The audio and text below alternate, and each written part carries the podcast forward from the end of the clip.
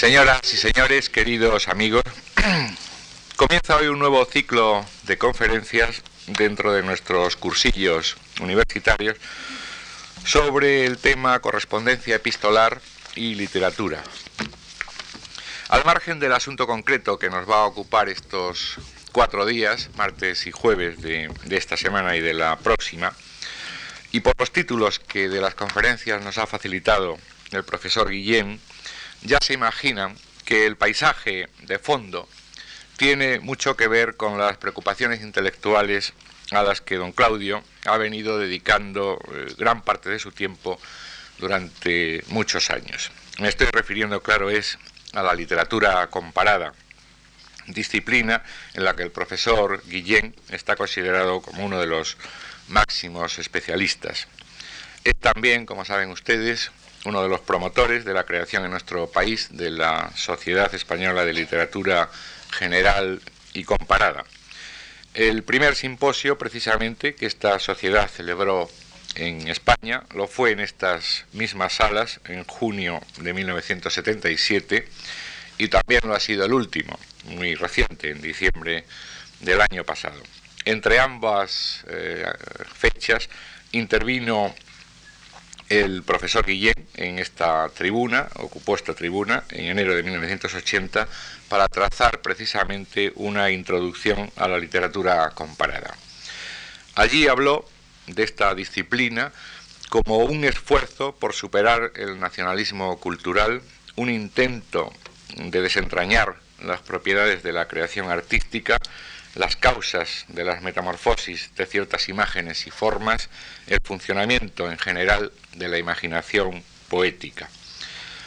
Pues bien, lo que entonces fue principalmente especulación teórica, ahora, con una década más ya de, estudios, de experiencia acumulados, eh, lo vamos a ver en acción, en su aplicación práctica a un asunto concreto, el género epistolar literario. Permítanme unas brevísimas palabras de presentación de don Claudio Guillén, eh, hijo del poeta Jorge Guillén, nacido en París en 1924. Mm, se doctoró en literatura comparada en la Universidad de Harvard en 1953, universidad en la que ha profesado, ha sido ha tenido muchos cargos eh, pues prácticamente desde aquellas fechas hasta 1985. Ha sido también profesor en la Universidad Autónoma de, Barcelona y profesor visitante, profesor asociado en otras muchas universidades americanas y europeas. Fue presidente de la ya aludida Sociedad Española de Literatura General y Comparada entre 1984 y 1989 es director de Clásicos Alfaguara, de la colección Escritores de América, de la editorial Mucknick, etcétera, etcétera. Claudio Guillén es autor de muchos y excelentes trabajos sobre narrativa y poesía del siglo de oro español, poesía del siglo XX también, teoría del análisis poético y teoría de la historia de la literatura. Entre sus libros publicados figuran Literatura como Sistema, un libro desgraciadamente, eh, al menos que yo sepa, no traducido al, español, está publicado en Princeton en 1971.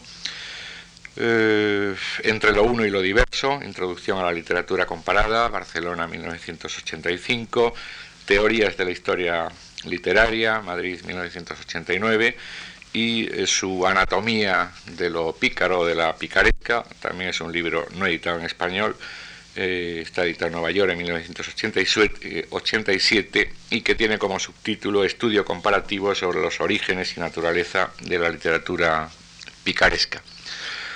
Para todos cuantos trabajamos en esta casa es un verdadero placer tener, volver a tener entre nosotros a don Claudio Guillén y deseo agradecerle su nueva colaboración en nuestras actividades culturales y a todos ustedes su presencia hoy con nosotros. Muchas gracias.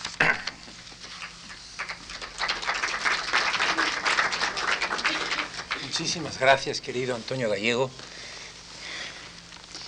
Todos estamos agradecidísimos a la Fundación Juan Marc. Esta vez también, quienes han visto esta magnífica, han empezado a ver esta magnífica exposición de Picasso, que tanto ha hecho por la cultura en Madrid y en España. pero además yo mismo estoy agradecidísimo a esta fundación y no es por la primera vez. O sea que de verdad se puede decir que me honra y me, y me agrada muchísimo esta oportunidad de hablar a ustedes y de, como decía Antonio Gallego, mostrar que la literatura comparada se puede practicar, porque si no ocurre lo que decía Mark Twain del tiempo, que decía todo el mundo habla del tiempo, pero nadie, nadie hace nada acerca del tiempo. ¿no? Nobody does anything about it. Pues la literatura comparada también tenemos tendencia a predicar y a decir que hace falta esta consideración supranacional de géneros como este, eh, los géneros que surgen de la epistolaridad, que es el tema que voy a comentar ahora. La relación entre correspondencia epistolar y literatura, que es el título de este cursillo, entre literatura, correspondencia epistolar y literatura, es el primer problema con que habré de enfrentarme, y acaso el último, en estas clases. No creo de buenas a primeras que la conjunción copulativa y implique por fuerza disyuntiva o divergencia. Las cartas pueden asumir características literarias y llegan a ser leídas y apreciadas como literatura, desde al menos los tiempos de Cicerón. El cauce epistolar puede dar origen a diferentes formas literarias, como la epístola en verso, de la que hablaré, pasado mañana. O las cartas pueden ser componentes de géneros literarios tan fundamentales y hasta respetables como la novela o la comedia primer vistazo este que descubre inmediatamente los caminos principales que habremos de andar en estas conferencias. Clarísimo está también que es parte corriente y normalísima de nuestra vida diaria la experiencia de unos vínculos escritos que poco o nada tienen que ver con la literatura. Recibimos y componemos numerosísimas comunicaciones desprovistas de la más mínima calidad imaginativa o vivacidad verbal. Vale decir que en esos momentos leer una solicitud, una tarjeta, una recomendación, un billete o acaso la carta de un amigo es acto tan próximo a los dominios de la estética como llamar un taxi o freír una chuleta. Vale decir asimismo que la relación entre correspondencia epistolar y géneros literarios puede muy bien confundirse con, con, lo que diferencia y une sencillamente la literatura y la vida. Claro, que aquella vida que incluye el uso cotidiano y desinteresado de la escritura, desinteresado literariamente. Nuestro primer problema es pues el de la literaturnost, que decían los formalistas rusos, o literariedad, como se viene diciendo, para traducir ese término, de la carta misiva. Es evidente que la actitud que podamos elegir ante esta cuestión depende de unas, de unas premisas previas. Si postuláramos que lo único que se requiere es cierto estilo, cierta índole de personalidad verbal y de escritura interesante o atractiva. Todo escrito felizmente formulado podría mirarse como literario. Si solo se tratara de escribir bien, numerosos periodistas madrileños serían poetas en prosa. Y la crítica literaria, según se pensó un día, se reduciría a la estilística. Y no habría duda alguna acerca del premio Nobel de Camilo José Cela. Pero, ¿basta, me pregunto, con escribir bien? No pongo en duda, por supuesto, la función esencialísima del dominio literario del lenguaje. Mi señor padre decía un par de veces don de idioma. Y sería aberrante la existencia de un gran escritor que escribiera mal. Tan solo supongo que este ángulo de lectura y de estudio no es suficiente para percibir y entender la riqueza del tema que me ocupa, las variedades de la epistolaridad, las vicisitudes de su cultivo a lo largo de los siglos y los logros que hicieron posible las contribuciones de esta clase de escritura a la experiencia y al vivir más hondo de los lectores y creadores de literatura. Cuando un creador en ciernes se pone a escribir, lo que hace posible, como sabemos los catedráticos de la asignatura, lo que hace posible que cruce la frontera que separa la vida del arte es la disponibilidad de unas formas, unos temas y unos géneros previamente existentes. La historia de la literatura, razonaba Francisco Rico, hace posible la literatura.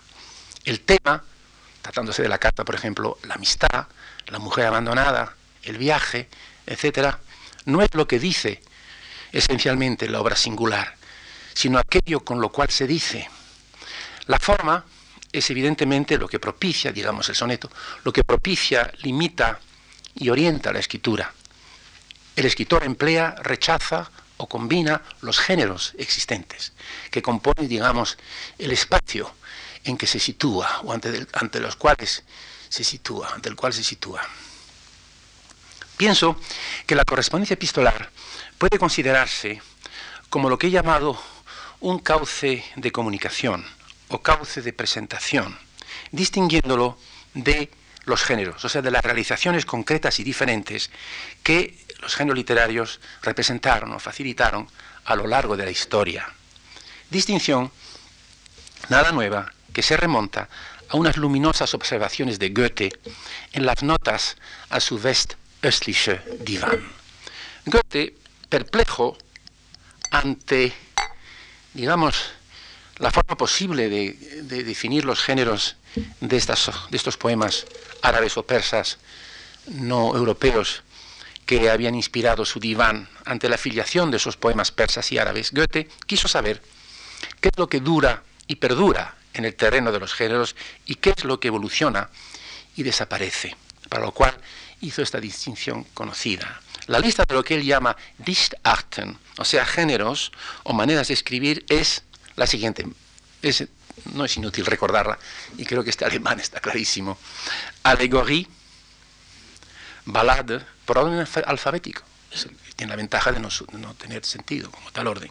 Alegoría, ballade, cantate, drama, elegí, epigram, epístola, aquí está nuestra epístola, la epístola en verso, epopea, epopeya, erzählung, relato, fabel, fábula, heroide, que es la heroida de Ovidio, las elegías y epístolas amorosas de Ovidio de que hablaré, idile, Lehrgedicht, poema didáctico, unos poemas del siglo XVIII, ¿no?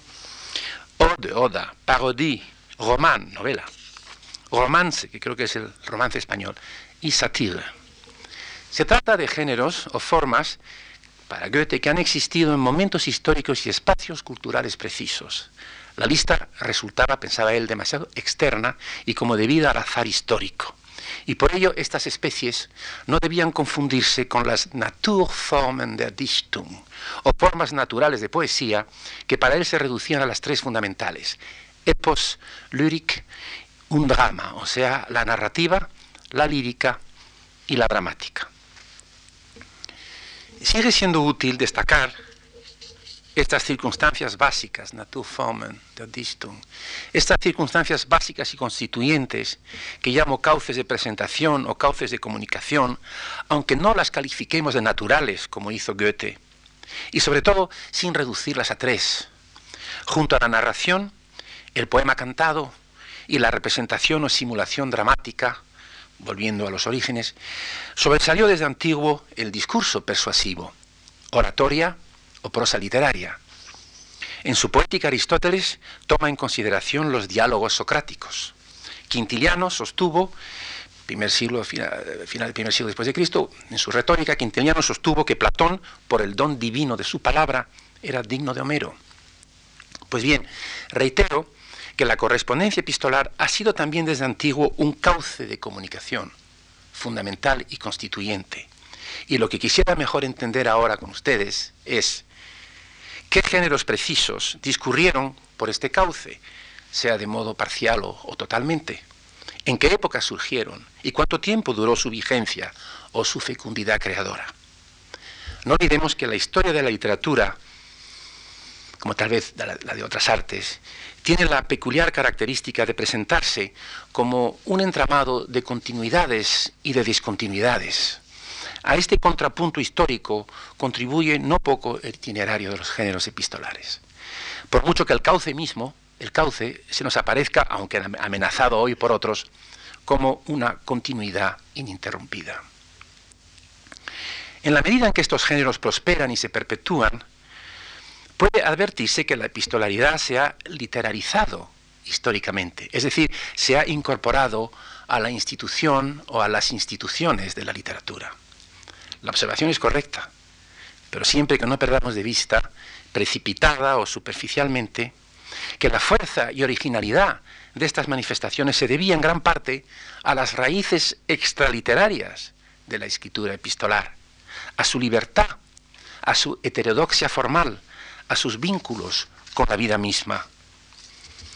Cuando me siento para escribir una carta, decía Swift, no me apoyo en un codo hasta haberla terminado. A lo largo de los siglos se reiterará miles de veces lo mismo. La carta es toda naturalidad, despreocupación, esa ausencia de esfuerzo y de arte, que claro está, es también un arte, o al menos conduce a resultados sorprendentemente artísticos. Pero qué bien se escribe, leía yo ayer un artículo de Francisco Ubrar, pero qué bien se escribe cuando no se pretende escribir bien. La correspondencia epistolar aparece primero al margen de la literatura y en gran parte digamos que desde un punto de vista estadístico la practicada por cualquier persona alfabetizada sigue ocupando ese lugar extramuros de la literatura. Al propio tiempo es fácil notar que lo propio de aquella escritura epistolar que se ha literarizado es su origen en la marginalidad. Son dos posturas, dos circunstancias, dos voces que se diferencian y también se juntan y necesitan mutuamente. Paradoja esta y carácter dinámico que puede verse como el encuentro en este terreno de dos continuidades prestigiosas y multiseculares, la poética y la retórica. Coloquémonos para aclararnos en la situación, por ejemplo, de un escritor español de principios del siglo XVII, Cervantes, Lope, Góngora, digamos don Francisco de Quevedo. Dos corrientes habían predominado durante el siglo anterior, el XVI, época en que se habían reconstituido y también cuestionado muchos géneros anteriores, como la epístola en verso. Me refiero, por un lado, a las artes poéticas, de origen fundamentalmente aristotélico y horaciano. Esta tradición suele centrarse en la determinación de lo que es poesía o es un poema, vocablos cuyo uso, por cierto, no se reduce al verso o a la lírica, poema trágico o poema dramático, se llamaban la tragedia o el drama. Ahora bien, esta corriente destaca desde Aristóteles los géneros estrictamente literarios, poemas con fábula, ficciones, obras de imaginación. Es una tradición excluyente, severa. De ahí lo esencial de la distinción entre poesía e historia, historiografía, que desveló a Cervantes, y entre poesía y filosofía. Por otro lado, la tradición retórica, tan antigua como importante en escuelas y universidades, destaca enormemente las propiedades y posibilidades del lenguaje.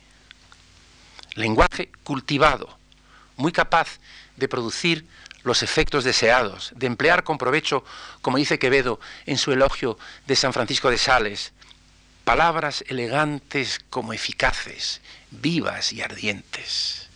Este ars dicendi o ars loquendi es el de todos los grandes escritores o autores, el de las mejores obras, tanto de los poetas como de los historiadores y filósofos.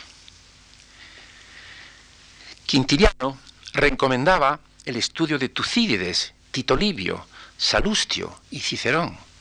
Cierto que resumo aquí dos polos teóricos, entre el primero de orientación genérica y estética y el segundo, lingüística y retórica, existían en la práctica del escritor y del crítico numerosas posiciones intermedias y no pocas confusiones y vaguedades.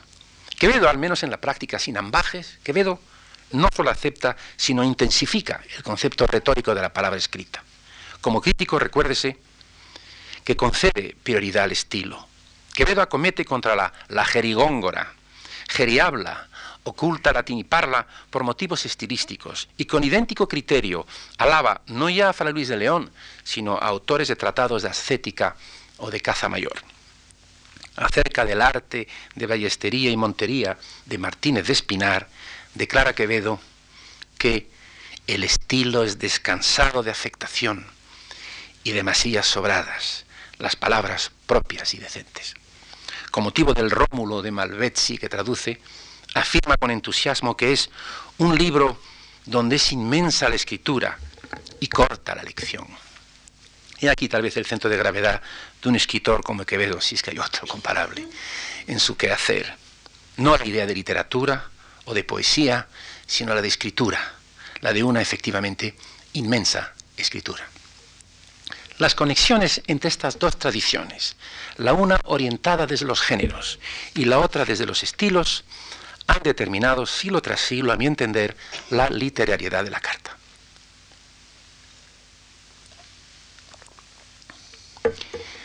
En las antiguas sociedades mediterráneas, la composición de cartas sin duda suponía para muchos un aprendizaje crucial. Saber escribir era poder redactar una carta. Godni fundamental, la carta habrá significado para muchos miles de seres humanos el tránsito de la oralidad a la escritura. Tan grave y delicado es este trance que generalmente trae consigo un curiosamente alto grado de convencionalidad. Es difícil que estas convenciones que orientan a quien escribe no acaben por convertirse en algo como una segunda naturaleza.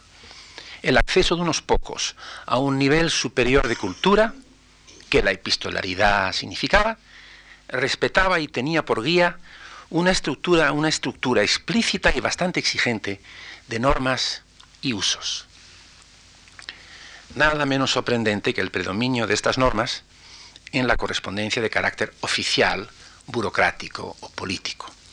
La extensión a través del Mediterráneo de las sociedades griegas y sobre todo más allá del mar del Imperio Romano exigían esta clase de comunicación y el cargo de epistológrafo oficial será muy importante como el ab epistulis en Roma.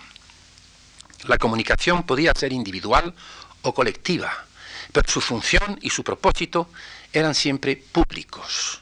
Siglos después, durante la Edad Media, cuando se reconstituyen y multiplican las instituciones nacionales, municipales y eclesiásticas, las cartas, casi nunca privadas, se leerían muchas veces en voz alta, ante el destinatario principal y sus colaboradores o funcionarios. Más que un escritor en estos casos, hay un escriba o un secretario que no solo reproduce, sino interpreta y desenvuelve la intención de su amo y señor. Si bien podía ocurrir que una vez un escritor ganara su vida como escriba. Por ejemplo, Bernard Meche, el autor del Somni de 1399, que redactó en catalán la correspondencia de Martí I, rey de Aragón y de Sicilia, que ha publicado Martín de Riquet, a veces con gracia, como en una carta de septiembre de 1406 en que el rey agradece el regalo de unos abanicos, pero lo redacta Meche. Esta correspondencia oficial podía también fundirse o confundirse, por ejemplo, en la carta pastoral de un prelado, con otra tradición antigua, la de la epístola didáctica, en que se expresan, desarrollan y enseñan ideas y creencias.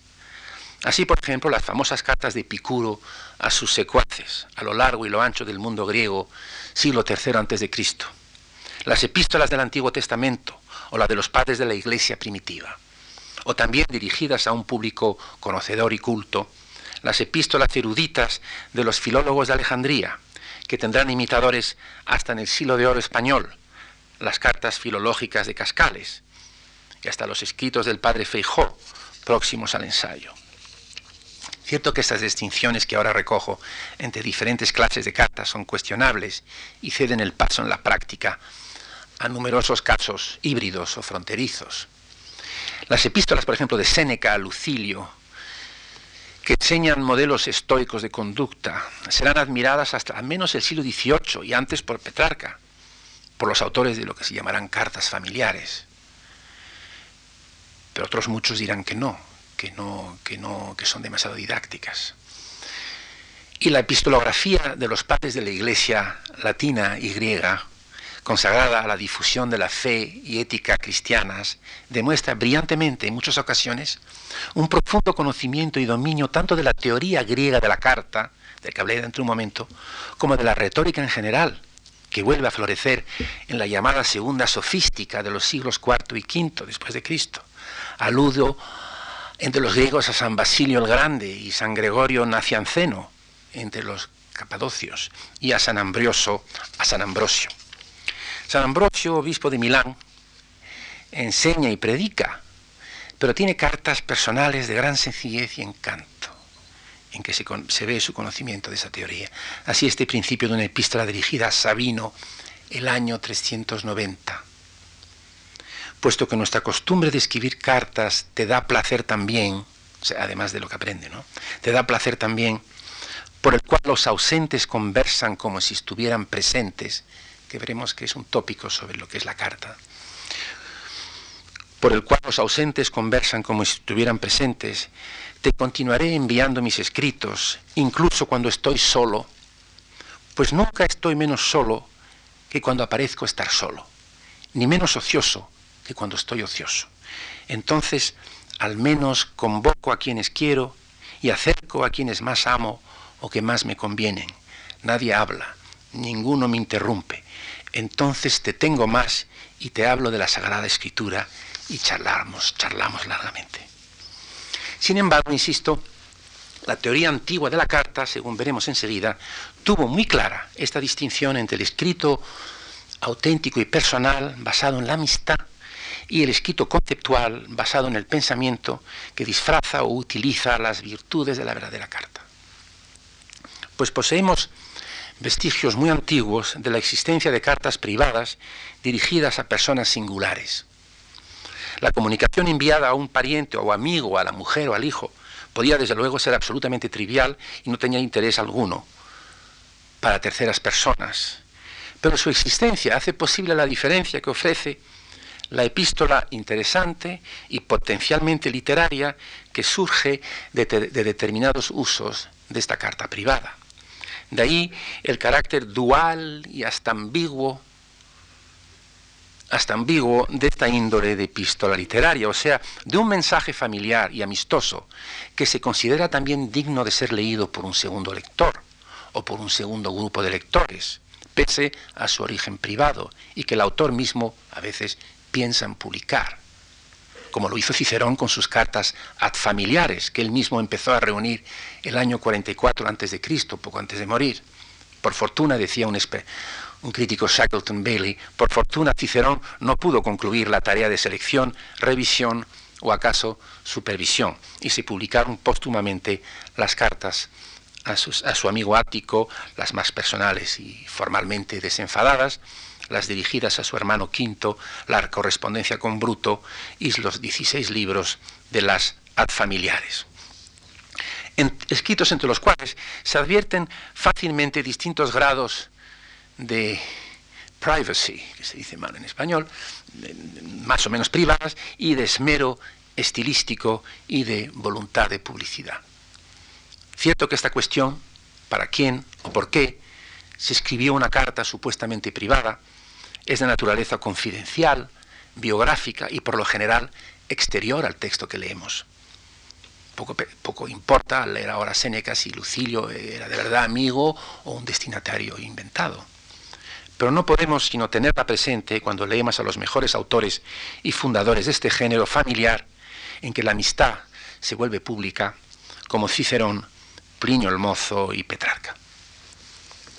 Las fronteras son aún más borrosas y móviles entre estas dos últimas clases, el mensaje privado y el literario, y una cuarta especie, la carta ficticia o imaginaria.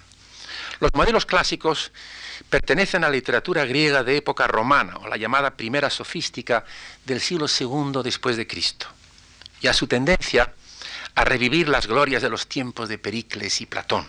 Me refiero a las cartas de Alcifrón, siglo II, pues, divididas en cuatro libros, cartas de pescadores, de labradores, de parásitos y de prostitutas, que no solo nos devuelven a un pretérito mundo ático, sino mucho deben a Daphnis y Chloe y otros textos literarios las cartas de Claudio Eliano, de Labradores, y las de Flavio Filóstrato, todas ellas amorosas, como esta reducido a una sola frase, por eso la leo. Te he mandado un ramo de rosas, no en honor tuyo, aunque yo también me daría gusto, sino por hacerle un favor a las rosas mismas, de tal suerte que no se marchiten. Un piropo de un Mediterráneo del siglo II. Pero no me propongo destacar filiaciones. Nos encontramos más bien ante lo, a lo que voy, a un rasgo esencialísimo de la epistolaridad. Conocemos una carta sumeria anterior a 1500 antes de Cristo, dirigida a Nona, diosa de la luna, y una epístola encontrada en Sultan Tepe y ficticiamente atribuida al héroe épico Gilgamesh. Es más, las virtualidades ficticias de la escritura epistolar, su aproximación a la literatura, literatura por vía de la imaginación, fueron aprovechados desde antiguo en las escuelas de Grecia y de Egipto. Adolf Erman publicó en su edición de Papyrus Lansing, papiros encontrados por un misionero llamado Lansing, papiros egipcios hallados en una tumba de Tebas y que se remontan a la dinastía XX del siglo XII a.C., halló una colección de cartas literarias que eran ejercicios de escuela. Los aspirantes a escribas del faraón componían epístolas sobre temas como la descripción de una ciudad o el intento de alentar a un joven estudioso que se encontraba cansado de los libros. En Atenas, las cartas ficticias se redactaban como prácticas en el estudio de la retórica desde el final del siglo IV a.C., según Frank Susemil, o unos tres siglos más tarde, según otros estudiosos de las colecciones de ejercicios llamadas progymnasmata. El estudiante se colocaba con la imaginación en diferentes situaciones y de tal suerte probaba a imitar diferentes estilos. Los progymnasmata más conocidos a través de los siglos serán los de Aftonio, Aftonio siglo IV después de Cristo, que da los mejores ejemplos, conocidos hasta el Renacimiento, pero no recurre a la carta.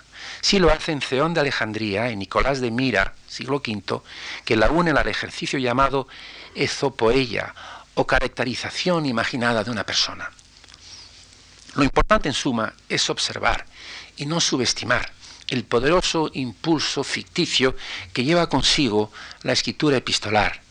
La, carta tiende, como la autobiografía, casi irresistiblemente hacia la ficción y la ficción no pocas hacia la carta, según tendremos ocasión de comprobar con motivo de las heroídas de vídeo, con su copiosísima secuela, y por supuesto de la moderna novela epistolar. Cuando hablamos de un impulso ficticio, hay que tener en cuenta toda una gama de cosas, toda una gama de efectos producidos por el acto de escribir. Las palabras nunca son inocentes, decía Sartre, y aún menos las escritas, cuyas consecuencias pueden ser irreversibles. Componer cartas escribía Pedro Salinas en un estupendo ensayo en El Defensor,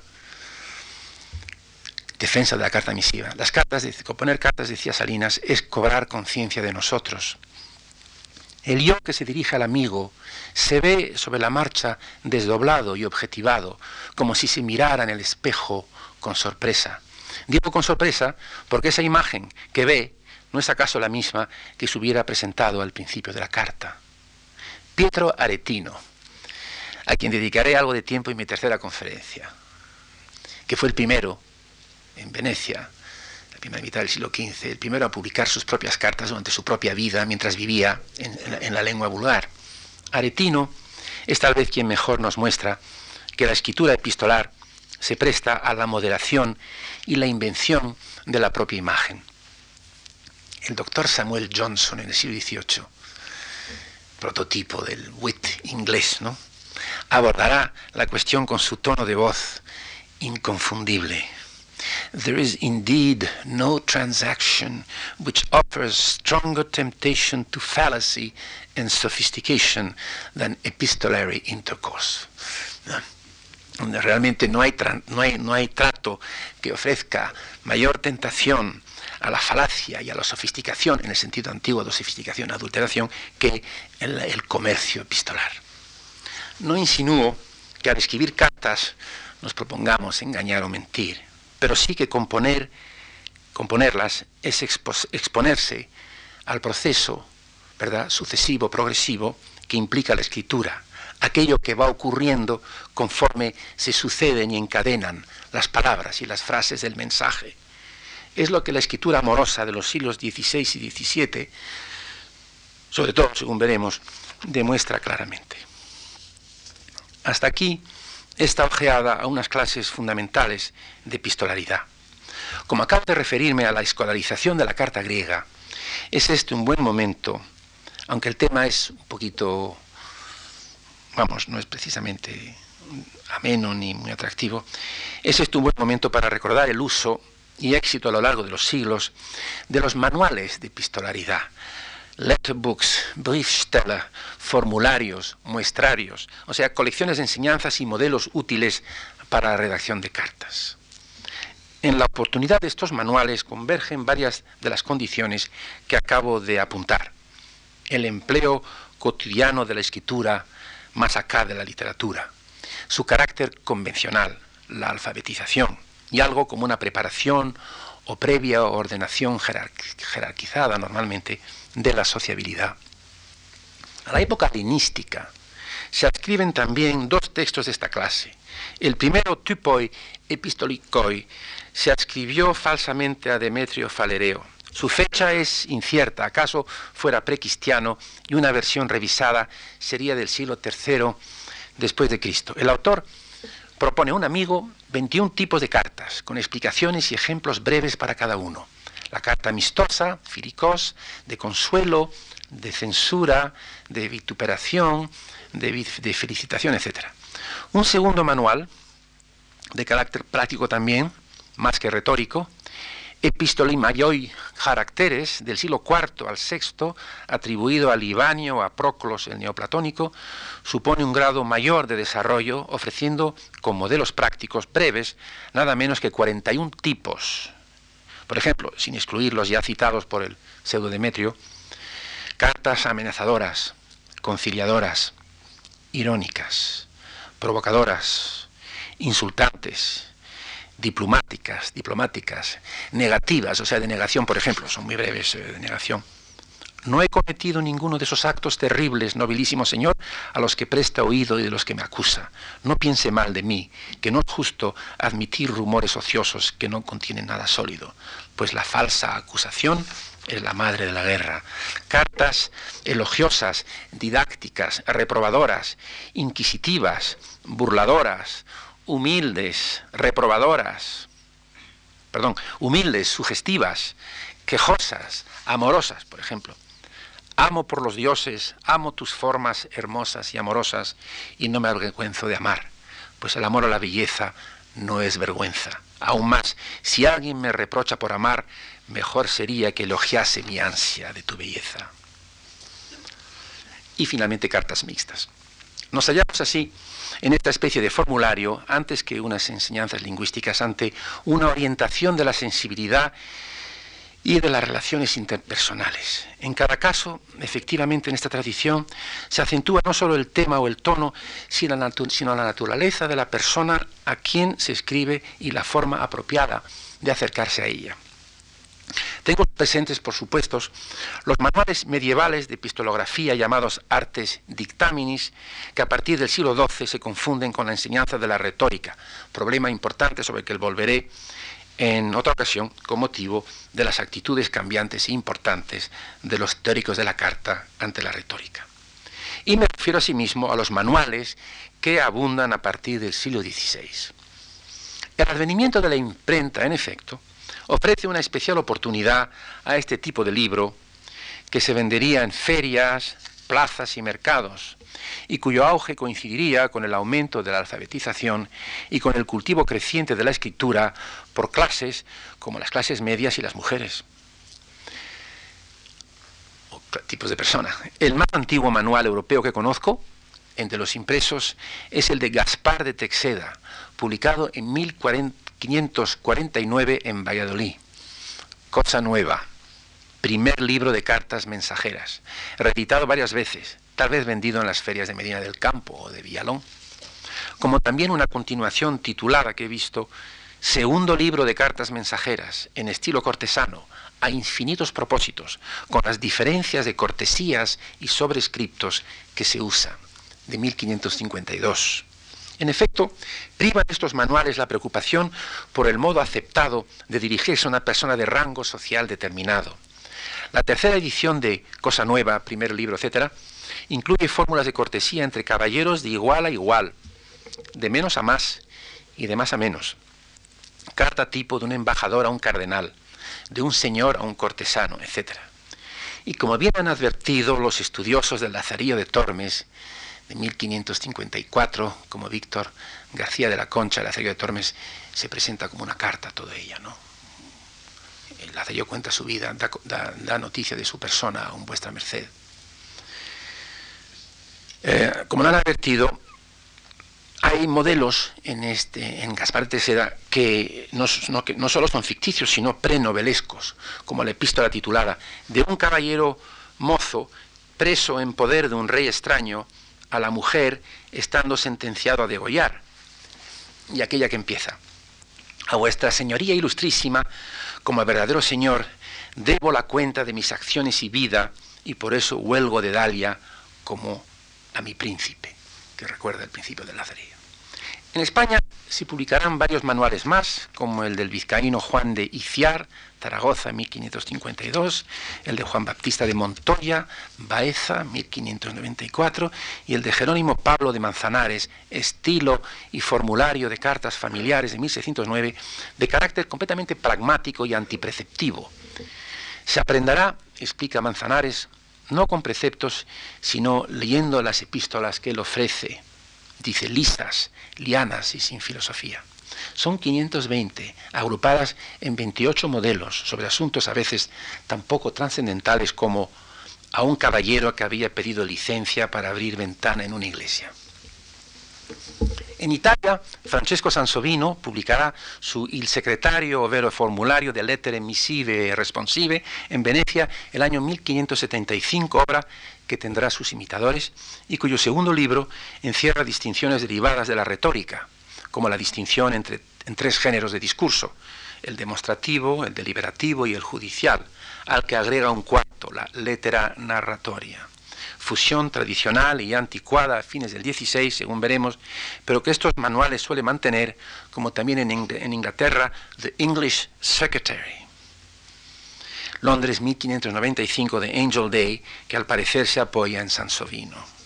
Sería enfadoso referiros con detalle ahora a los manuales franceses del siglo XVII, entre los que, los que descuellan los de, los y sobre todo el secretario de la Cour, 1646 de Jean Puget de la Serre. Nótese, primero aparecen en España, luego en Italia, luego en Francia. En general, España e Italia tienen la primacía en este campo epistolar, sobre todo en el caso de la novela epistolar y de las cartas familiares. Pero sí es notable, para terminar con este apartado e importante, la obsesión epistolar del famoso Samuel Richardson del siglo XVIII, que fue impresor en su juventud, obsesión poco menos que enfermiza.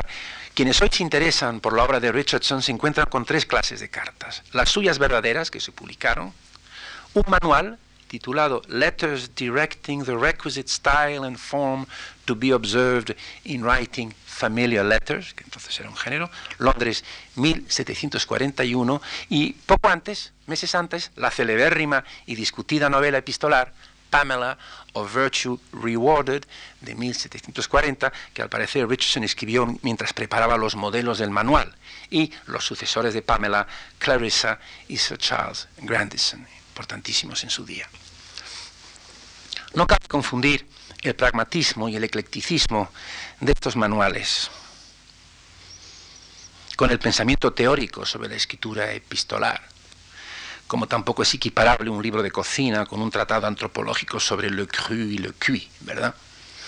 Los, los griegos reflexionaron sobre la naturaleza de la carta y la estela de este pensar ha sido decisiva. No quiero exagerar cuando digo que uno de los rasgos más característicos de la composición y del arte epistolares ha sido esta conciencia teórica, este metalenguaje, este preguntarse, esta inseguridad, este preguntarse incesantemente acerca de la propiedad, la amplitud o el estilo o la materia apropiada de determinadas cartas. Salvo el Peri Hermeneías, de locución en su título latino, de, atribuido a Demetrio, del que leeré algún fragmento al terminar, que es muy interesante, a mí, creo yo. Pocas muestras textuales nos quedan de este pensar teórico griego. Sin embargo, en Roma y en el helenismo tardío son muchas las alusiones que de paso atestiguan el conocimiento de esta tradición. El propio Cicerón se refiere en una de las epístolas ad familiares a Curio a los genera epistolarum, No ignorarás, dice Acurio, que hay varios géneros de epístolas, lo cual quiere decir que existía un pensamiento acerca de los géneros de epístolas. Pero hay uno certísimo, pues en verdad el escribir cartas se inventó precisamente con objeto de informar a los ausentes acerca de lo que interesa a ellos o a nosotros que sepan. Es esta lo que se llamará la carta noticiosa, que informa acerca de noticias. Y añade Cicerón, quedan dos géneros de cartas que tienen mucho encanto para mí. El uno familiar y humorístico, familiare et jocosum. El otro austero y serio, severum et grave. Y continúa, ¿qué puede posiblemente escribir Cicerón a Curio en la modalidad grave de no tratarse de asuntos públicos. Estamos en el tránsito de la República del Imperio, ¿no? Y dice, pero en este género mi caso es este, que no me, no me atrevo a escribir lo que siento y no me inclino a escribir lo que no siento. Y en otras ocasiones Cicerón vuelve a interrogarse acerca de la oportunidad de cierta materia o de determinado estilo. ¿No te parece, dice a Papirio Petus el año 46 a.C., ¿no te parece que te hablo en el lenguaje del vulgo? Pues no siempre procedo del mismo modo. ¿Qué semejanza hay entre una carta, un discurso judicial y otro en una reunión pública? Hasta los casos jurídicos no se tratan todos del mismo modo. Los casos privados, incluso los insignificantes, los llevo de manera más llana, y los que implican la situación civil de un hombre o su fama, claro que en un estilo más ornado, pero las cartas las suelo componer con palabras cotidianas, cotidianis verbis. En cuanto a la llamada epistolografía griega y latina de los primeros padres de la Iglesia, durante los primeros siglos de la Iglesia cristiana, descuella la carta que San Gregorio Nacianceno, siglo IV, epístola 51, dirige a su nieto Nicobolo, que le había pedido una explicación del estilo epistolar. San Gregorio subraya, como sus predecesores, la necesidad de dos cualidades, la brevedad y la claridad, pero no sin relativizarlas. La dimensión de una carta depende de lo que uno tiene que decir, sin ampliarlo en vano cuando es poco y sin medir demasiado las palabras cuando es mucho. Y en cuanto a la claridad, si bien es verdad que conviene inclinarse por el estilo hablado, cito, la mejor de todas las cartas es aquella que agrada lo mismo al hombre ordinario que al sabio. Y dice que hay que atender a una tercera virtud, el encanto del lenguaje, gracias a componentes como las sentencias, los proverbios, los apotegmas y los rasgos de humor que dice endulzan el estilo. Pero todo ello sin exceso. Estos ingredientes, añade, cito, deben aparecer en la misma proporción que el color morado en un tapiz y concluyo, termina, mis observaciones, dice San Gregorio, con lo que le oí decir a uno de los listos, que serán los sofistas, cuando los pájaros discutían acerca de quién debiera ser rey, y se reunieron, cada cual engalanado a su modo, el mayor adorno del águila era que no pensaba que era bella. Es esta cualidad sin adorno, lo más próxima posible a la naturaleza, que debe ser conservada especialmente en las cartas. Pero volvamos para terminar hoy, a un texto primordial que ya les dije, el de Locutione peri Hermeneías de Demetrio, no se piensa hoy que fuera Demetrio Falereo. Su fecha de composición es difícil de fijar, los críticos varían por cuestión de siglos, pero Grube, el principal experto, cree que se escribió hace 270 antes de en Alejandría. Y les confieso que no sé si, se ha pensado mejor sobre la carta desde entonces, aunque es un, texto, como verán, absolutamente corriente y llano. Este Demetrio se ascribe a tradición retórica, pero el libro no es un tratado de retórica, sino de crítica literaria, de comentarios diversos sobre literatura. El autor es un hombre de letras, de amplia cultura, según muestran sus citas de autores de la Grecia clásica y la alejandrina. Le interesa explicar los cuatro estilos literarios, a los que había que, había que respetar, según los distintos géneros. Que, no tres, como se solía pensar, ¿verdad? Mediano, sencillo y, y, elevado. Eh, minoritariamente él creía que eran cuatro: el sencillo, el elevado, el elegante y el vigoroso. Y el estilo sencillo le da pie para incluir un excursus sobre la carta. Probablemente, piensan Grube y otros especialistas, Demetrio conocería bien la escuela peripatética y acaso por ello acentúa especialmente la importancia de la amistad, como Aristóteles en sus escritos sobre ética y su discípulo Teofrasto en un influyente tratado, hoy perdido. Empieza este discurso diciendo, Artemón, que editó las cartas de Aristóteles, y se, ha perdido, se han perdido lo mismo las cartas de Aristóteles que este comentario prólogo de Artemón de Casiandrea. Artemón, que editó las cartas de Aristóteles, dice que las cartas y los diálogos deben escribirse del mismo modo, pues una carta es como uno de los dos lados de un diálogo. Esto es el origen de lo que será el topos, el tópico principal que se repetirá a lo largo de las teoría de la carta y de estos manuales hasta al menos el siglo XVIII, ¿verdad?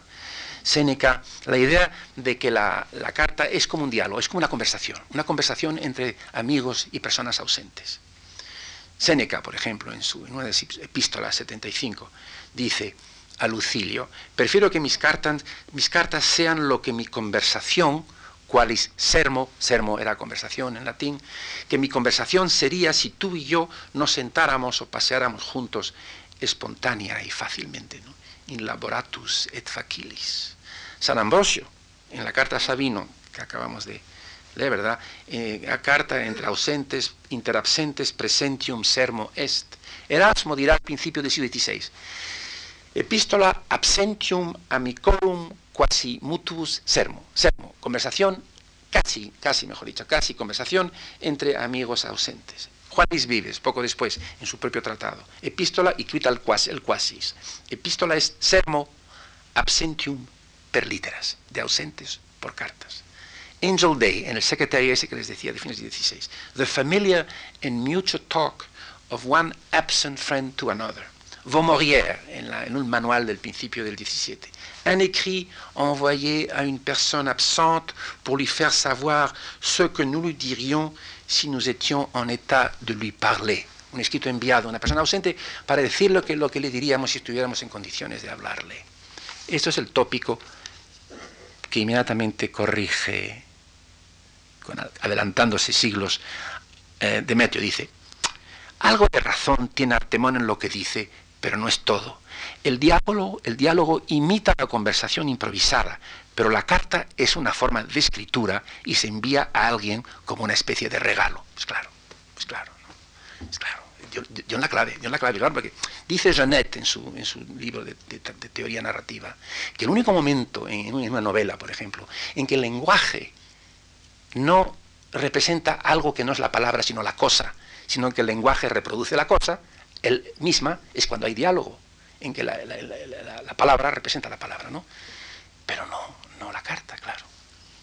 De no ser que incluya un diálogo dentro de la carta. Bueno, entonces dice, dice, el amigo Demetrio, el diálogo imita la conversación improvisada, pero la carta es una forma de escritura y se envía a alguien como una especie de regalo.